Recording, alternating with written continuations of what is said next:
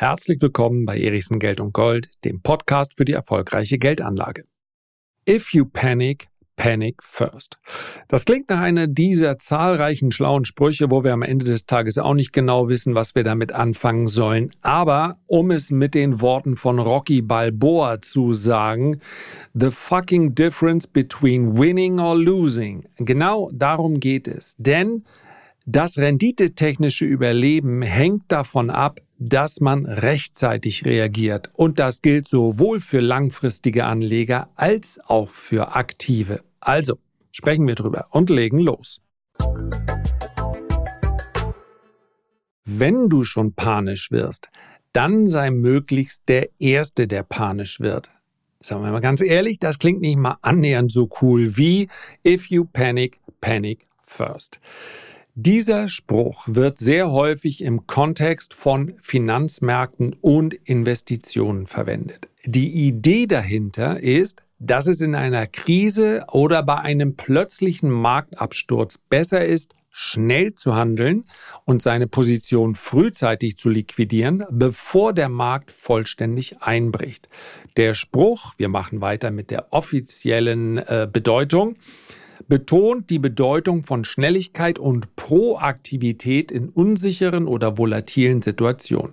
Es geht darum, den ersten Schritt zu machen, bevor es zu spät ist und die Lage sich weiter verschlechtert. Es ist wichtig zu beachten, der Disclaimer muss natürlich mit dazu, dass dieser Ansatz nicht unbedingt die beste Strategie für jeden Investor oder jede Situation ist und dass er auch Risiken birgt. Na klar, es kann auch verkehrt sein, als einer der ersten zu verkaufen in Reaktion auf irgendein Ereignis.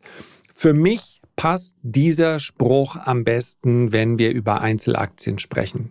Natürlich ist es für einen Trader, der hat allerdings von vornherein ja schon einen Plan aufgestellt, logisch, dass er verkauft, wenn der Markt dann sehr plötzlich gegen seine Position läuft. Wenn ich also in irgendeiner Art und Weise auf fallende Kurse spekuliert habe und dann steigt der Markt sehr schnell, dann werde ich aus dieser Position aussteigen. Das ist aber für mich dennoch nicht die richtige äh, Herangehensweise, denn im Trading sollte es ja gar keine Panik geben. Im aktiven Handel steht der Plan, was ich mache, ja vorher fest. Das heißt, ich habe meinen Einstieg, ich habe meinen Stop. Aus dieser Strecke bemisst sich dann schließlich auch meine Positionsgröße und im besten Fall habe ich auch Ziele. Und all das, was dann tatsächlich passiert, führt eigentlich nur dazu, dass ich meinen Plan abarbeite. Also, das ist etwas, if you panic, panic first, was für mich eine Situation darstellt, die unvorhergesehen ist.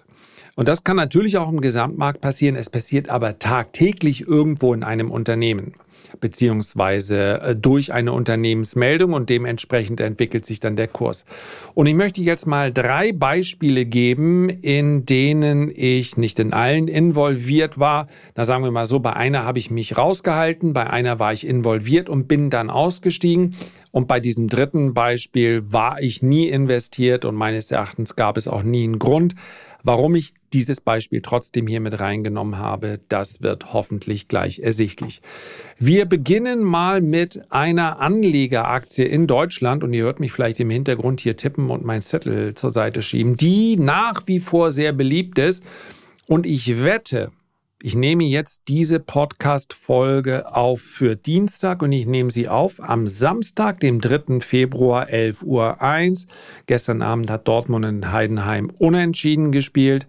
Alle anderen Spiele kommen noch. Wollen wir doch mal hoffen. Ach nee, das wäre jetzt dumm. Ich weiß, dass die potentesten Investoren aus Deutschland, aus Bayern kommen. Und da hat mir neulich jemand den schlauen Rat gegeben, am besten nichts gegen Bayern München zu sagen. Also mache ich das auch nicht. Da bin ich ja clever genug. Aber es wird sicherlich ein spannendes Spiel äh, gegen Gladbach. Worum geht's? Ganz genau darum geht's nicht, sondern es geht um den Zeitstempel. Die Bayer-Aktie handelt auf Basis des Wochenschlusskurs bei 28,69. Und ich bin mir sicher, es wird in der nächsten Woche einen oder zwei Beiträge, ich überlege jetzt gerade, Bayer zieht halt nicht so sehr in den sozialen Medien, weil sie so abgestraft wurde. Also machen wir es mal ganz kurz. Ich habe es gerade schon gelesen. Bayer notiert so langsam unterhalb seines Wertes, den man erzielen könnte, wenn man vielleicht die Einzelteile verkauft an der Börse. Ja, so ob man das als Cashwert oder als Buchwert bezeichnet, an sich zwei verschiedene Dinge. Egal. Bayer mag günstig erscheinen. Das allerdings hat die Aktie ja nicht davon abgehalten, so weit abzustürzen. Und bitte nicht mit einer Dividendenrendite kommen, versprochen. Die Dividende wird jetzt nicht konstant äh, steigen in den nächsten Jahren. Das wäre sehr unwahrscheinlich. Das heißt also, die Dividendenrendite ist auch keine, ja, kein geeigneter Faktor, kein geeigneter Anhaltspunkt dafür, jetzt in diese Aktie einzusteigen. Rein charttechnisch sieht es jetzt grausamst aus, denn wir haben gerade die Tiefs aus der Krise des Finanzmarktes, also aus dem Jahr 2008, 2009 unterschritten. Und ich traue mich überhaupt nicht äh, zu sagen, was das theoretisch bedeuten würde für den Kurs. Darum geht es mir heute auch nicht, sondern es geht darum, dass Bayer ja über viele Jahre und Jahrzehnte weg ein stabiler Dividendenzahler war und der Kursverlauf, der war auch in Ordnung. Das heißt also, mit dem Unternehmen Bayer haben viele Anleger über einen langen Zeitraum hinweg ein gutes Geschäft gemacht. Und dann gab es ein Ereignis, das wurde vom ersten Tag an sehr, sehr kritisch besprochen. Und es gab viele mahnende Stimmen, die gesagt haben, das ist der verkehrte Schritt. Warum sich das zu dem Zeitpunkt bereits absehbare Prozesskostenrisiko ins Boot holen. Jetzt habe ich mich gerade nicht komplett vorbereitet. Ich muss einmal gucken, ob Bayer, weil es so schön passt, ähm, Market Cap aktuell von Bayer da, da, da, 30 Milliarden. Das Doppelte der Market Cap wurde bisher an noch ausstehenden oder bereits beschlossenen Schadensersatzklagen und dann entsprechenden Zahlungen bereits von Bayer geleistet, also rund 60 Milliarden. Und zwar durch die Übernahme von Monsanto. An dieser Stelle eine Korrektur. Bayer hat für Monsanto, also für die Übernahme der Firma, 63 Milliarden US-Dollar bezahlt, mehr als das Doppelte der aktuellen Marktkapitalisierung. Bayer hat allerdings nicht Schadensersatzzahlungen in dieser Höhe leisten müssen. Bisher waren es einige Milliarden, 16 Milliarden sind dafür an Rückstellungen in der Bilanz verbucht. Korrektur Ende. Zu diesem Zeitpunkt, als das Ganze erstmals kommuniziert wurde seitens des Unternehmens. Wenn ich mich recht entsinne, war das die Gerüchte Ende 2015, 2016 dann sicher. Die Aktie stand im Hoch bei 145 Euro. 2016, nehmen wir mal den Januar, handelte sie bei 124 Euro. Und dann ging es recht deutlich abwärts in den Bereich 90 Euro. War das der Zeitpunkt, wo der Spruch möglicherweise gepasst hätte. If you panic, panic first. Selbst die Analysten, ich habe es nur einmal erlebt, dass Analysten noch kritischer waren und im Nachhinein auch recht hatten und wo man sich wirklich gefragt hat, welche Strategie verfolgt hier das Unternehmen? Man kann doch nicht bar wieder besseren Wissens einfach sagen, wir ziehen das jetzt durch. Das war noch ausgeprägter bei der Chrysler-Übernahme durch äh, Mercedes. Ihr erinnert euch vielleicht noch, das war mal Daimler Chrysler, dieser Konzern. Äh, mittlerweile heißen sie, das passt auch besser, Mercedes und sie haben sich davon auch wieder erholt. Aber diese Übernahme, Chrysler-Übernahme, hat Mercedes fast ein Jahrzehnt gekostet. 30 billion, roughly the loss? I haven't made a calculation, but it was a substantial number for sure. Well, that sure is substantial. Und es war ganz klar, dass die Börse nicht happy sein. Es gab auch wirklich, selbst in der Kommunikation hieß es dann Synergieeffekte, aber die werden erst im Laufe der Zeit auftreten. Das heißt, selbst im Moment der Übernahme konnte man nicht so richtig sagen, das war letztlich ein Vorstand, vielleicht sogar der CEO, der gesagt hat, wir machen das jetzt, wir müssen hier international expandieren, think big und so weiter. Und warum Bayer Monsanto übernommen hat, kann ich nicht sagen. Das Saatgutgeschäft selber ist natürlich ein hochprofitables, weil eine gewisse Abhängigkeit besteht und diejenigen, die das Saatgut verkaufen, haben die entsprechenden, das ist ja die ganze äh, Krux dahinter, sie haben da auch die entsprechenden Pflanzenschutzmittel für dieses Saatgut. Das ist ja genau die Abhängigkeit, die immer wieder auch sehr, sehr kritisch besprochen wird. Ja, diejenigen, die, her, die es herstellen, sagen, ja, so lösen wir das Hungerproblem in der Welt. Die anderen sagen, ja, aber davon profitieren dann einige weniger Konzerne. Darum geht es mir nicht. Diese Prozesskostenrisiken, die standen zum Zeitpunkt der Übernahme schon fest. Und dann zu sagen, wir nehmen ein solches Unternehmen mit in die Bilanz, wir kaufen es. Monsanto wird sich gefreut haben, die Bayer-Aktionäre nicht. Herbe Schlappe für die Chefetage von Bayer. Die Aktionäre des deutschen Chemieriesen haben dem Vorstand auf der Hauptversammlung in Bonn die Entlastung verweigert. Grund sind die massiven Kursverluste nach der umstrittenen Übernahme von Monsanto. Das ist für mich ein Beispiel, wo man einfach sagen kann, es ist nicht mehr das gleiche Unternehmen, in welches ich vorher investiert habe. Und deswegen steige ich, selbst wenn ich hier langfristig investiert bin, aus.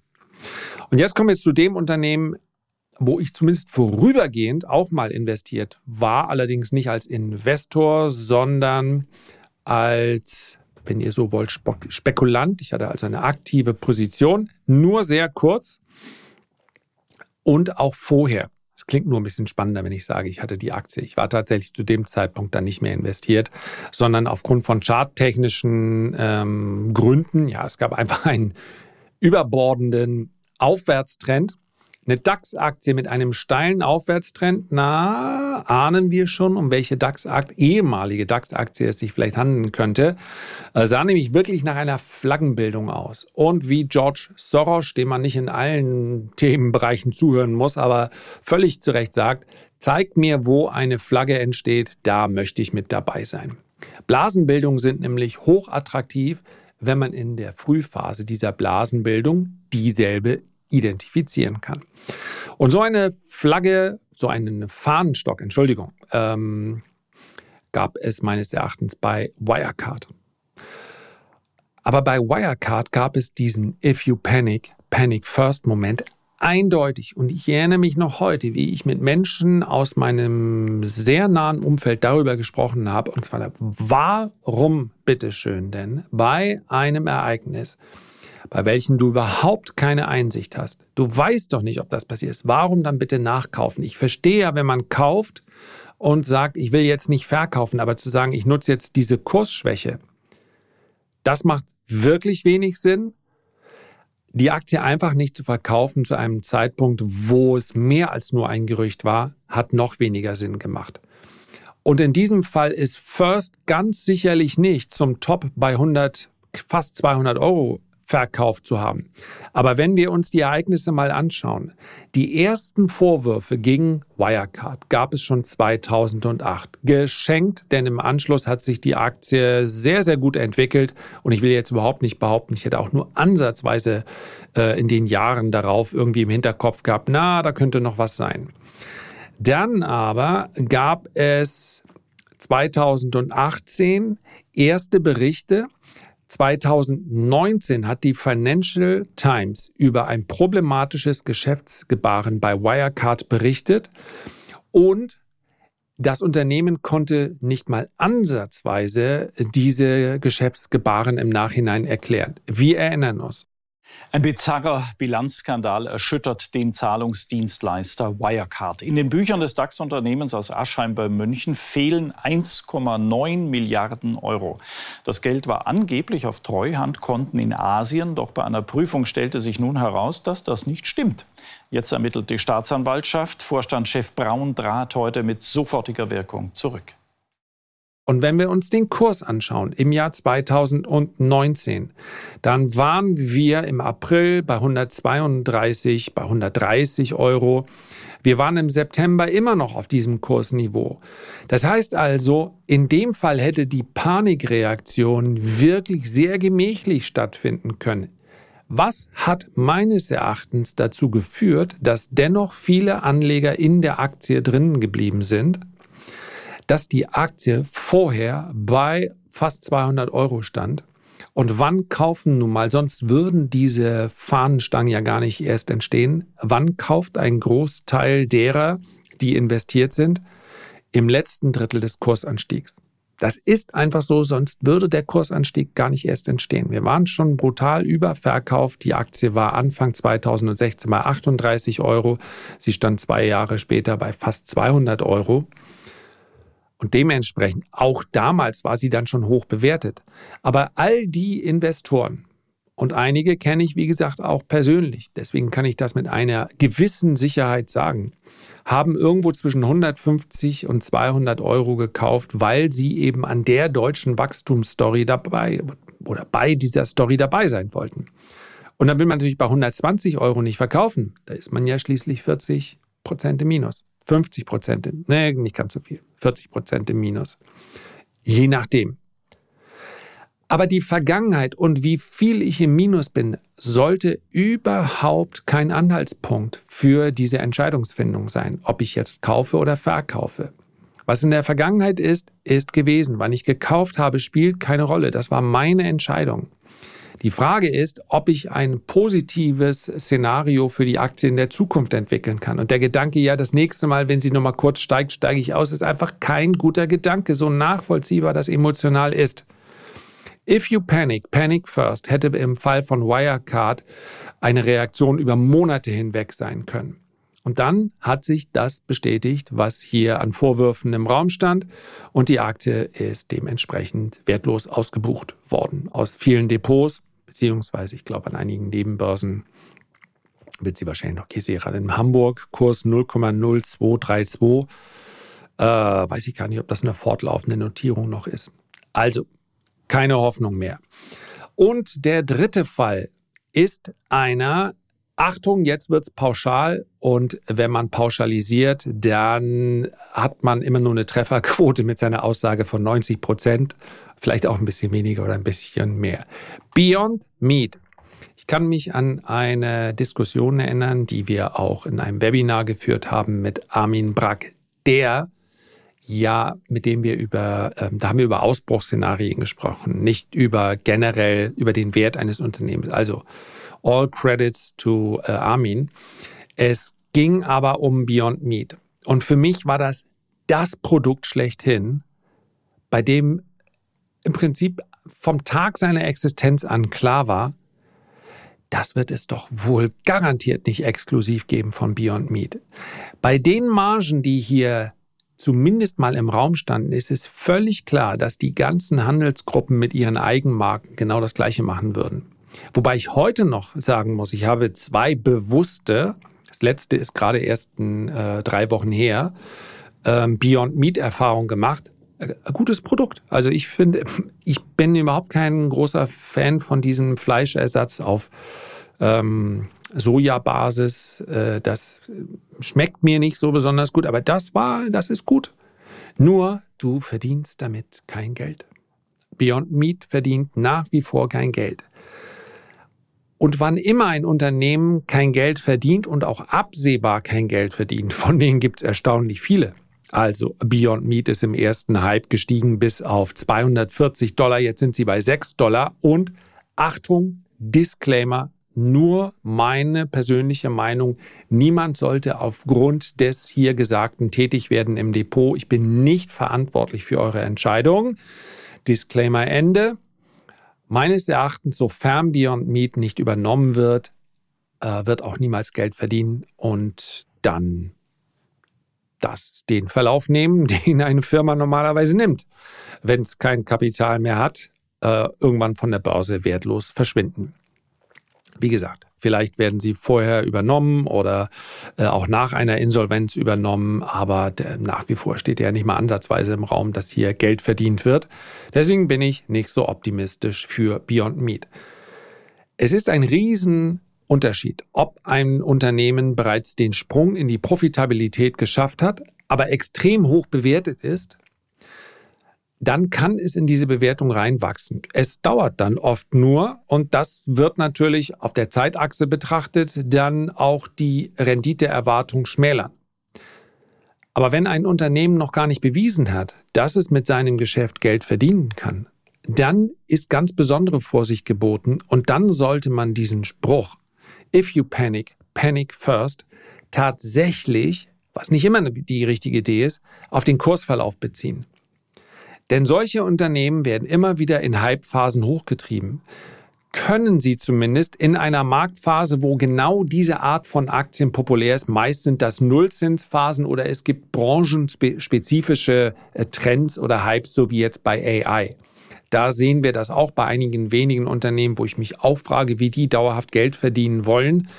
Und dennoch passt es eben genau jetzt in die aktuelle Zeit hinein. Das werden wir wahrscheinlich noch etwas ausgeprägter sehen. Ich glaube, in den nächsten ein, vielleicht auch erst zwei Jahren, also 2025, werden wir den echten, in Anführungszeichen, AI-Hype sehen. Und zwar mit einer ganzen Reihe von äh, IPOs rund um Anwendungen. Und ein Großteil dessen braucht wahrscheinlich Jahre später kein Mensch mehr, weil es basic ist, weil es Leistungen sind, die dann mehr oder weniger bei anderen Dienstleistungen mit drin sind oder die schlicht umsonst äh, verfügbar sind. Ja, das haben wir bei dem äh, Internet-Bubble, bei der Dotcom-Blase auch gesehen. Ganz, ganz viele Unternehmen mit einer speziellen Dienstleistung, mit einem speziellen Angebot, welches in dem Moment sehr vielversprechend erschien, gab es aber später kostenlos im Bereich äh, E-Mail und Hosting und, und, und.